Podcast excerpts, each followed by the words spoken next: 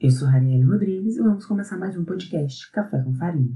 Essa semana eu estava pensando em algumas situações e tenho colocado no papel determinados sentimentos, determinadas intenções. Como eu falei para ti, as aulas já começaram e a gente precisa fazer, enquanto professores e professoras, alguns planejamentos e colocar em ordem a casa como um todo, né? E o que eu tenho visto é que há uma sobrecarga de nós, professoras e professores, num sentido de tempo dado para o planejamento.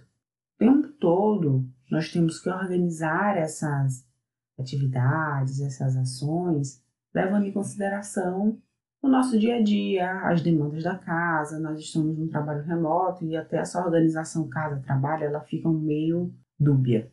E eu tenho percebido que pelo fato de estarmos em trabalho remoto, de não estarmos nos deslocando né, para a escola, parece que a gestão pensa que nós estamos 100% disponíveis para ocupar as nossas 24 horas do dia para dar conta de atividades em um determinado prazo. Não sei se você, enquanto professor, professora ou qualquer outra atividade que você faça, se você percebe essa questão do planejamento, do tempo, do cronograma, dos prazos, se isso é saudável para você também. Eu tenho percebido que os prazos estão cada vez mais curtos, cada vez envolve mais tarefas. E eu me peguei pensando nessa última semana justamente isso.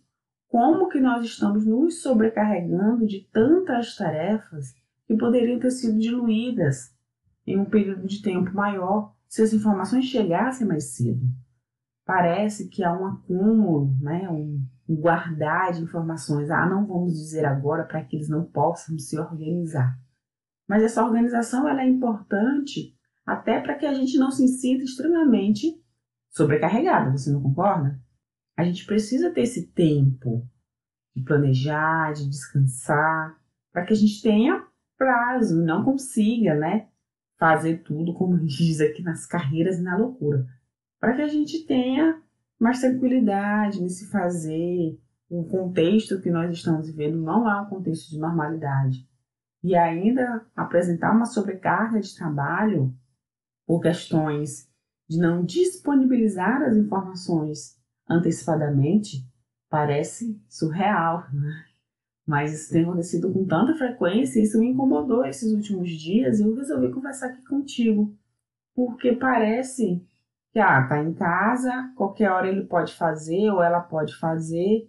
Não importa se mesmo não saindo efetivamente, você tem uma rotina de casa, uma rotina de organização sua, os seus próprios rituais, que às vezes você deixa de lado coloca em segundo plano, porque você tem que fazer outras demandas. Então, assim que você acorda, já é trabalho, trabalho, trabalho, trabalho, até a hora de dormir. Então, eu, enquanto professora de escola pública, tenho visto em outros espaços educacionais que eu também transito por aqui, que precisa haver uma organização maior e um respeito maior ao nosso fazer. Planejar uma disciplina, planejar uma aula, não são coisas simples demanda tempo, mesmo que eu seja já formada na área para disciplina, mas você precisa sentar, você precisa organizar o conteúdo, você precisa imaginar como esse conteúdo ele vai ser ministrado, quais as atividades que envolvem todos esses contextos. Não é de uma hora para outra, não é um copiar e colar. Até isso é plágio, né, minha gente? Mas não há uma valorização desse nosso planejamento. É como se a qualquer momento, olha, você vai ficar com tantas turmas, irão fazer tantas atividades e você tem 24 horas para dar conta. Como se fosse fácil. Você está percebendo que eu estou um pouco incomodada, não é? Pois é. Isso tem mexido um pouco comigo porque faz com que nos sobrecarreguemos. Que nós estejamos, estejamos mesmo, e eu falei que estejamos duas vezes para tornar isso mais intenso, mais desgastados e desgastadas nesse nosso fazer pedagógico, né? nesse nosso cotidiano. Então, quis falar hoje um pouco sobre esse aspecto do planejamento, de como ele é extremamente importante, né? Já é uma segunda temática que perpassa esse nosso podcast, né? Essa nossa conversa da semana.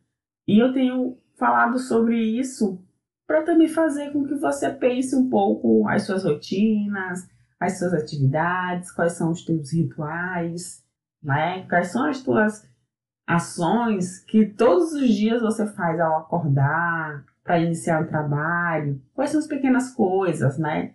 Esse prazer no fazer. Nesse sentido que eu nomeio o ritual. Mas para também a gente pensar como que as nossas tarefas enquanto professores e professoras, principalmente a tarefa do planejamento, o tempo do planejamento, de organização, é minimizado, é colocado no segundo plano, e quanto isso faz com que nós estejamos cada vez mais sobrecarregados, e no contexto que nós vivemos, sobrecarga corresponde a um aumento de estresse, que consequentemente é um aumento de qualquer outra situação patológica, né?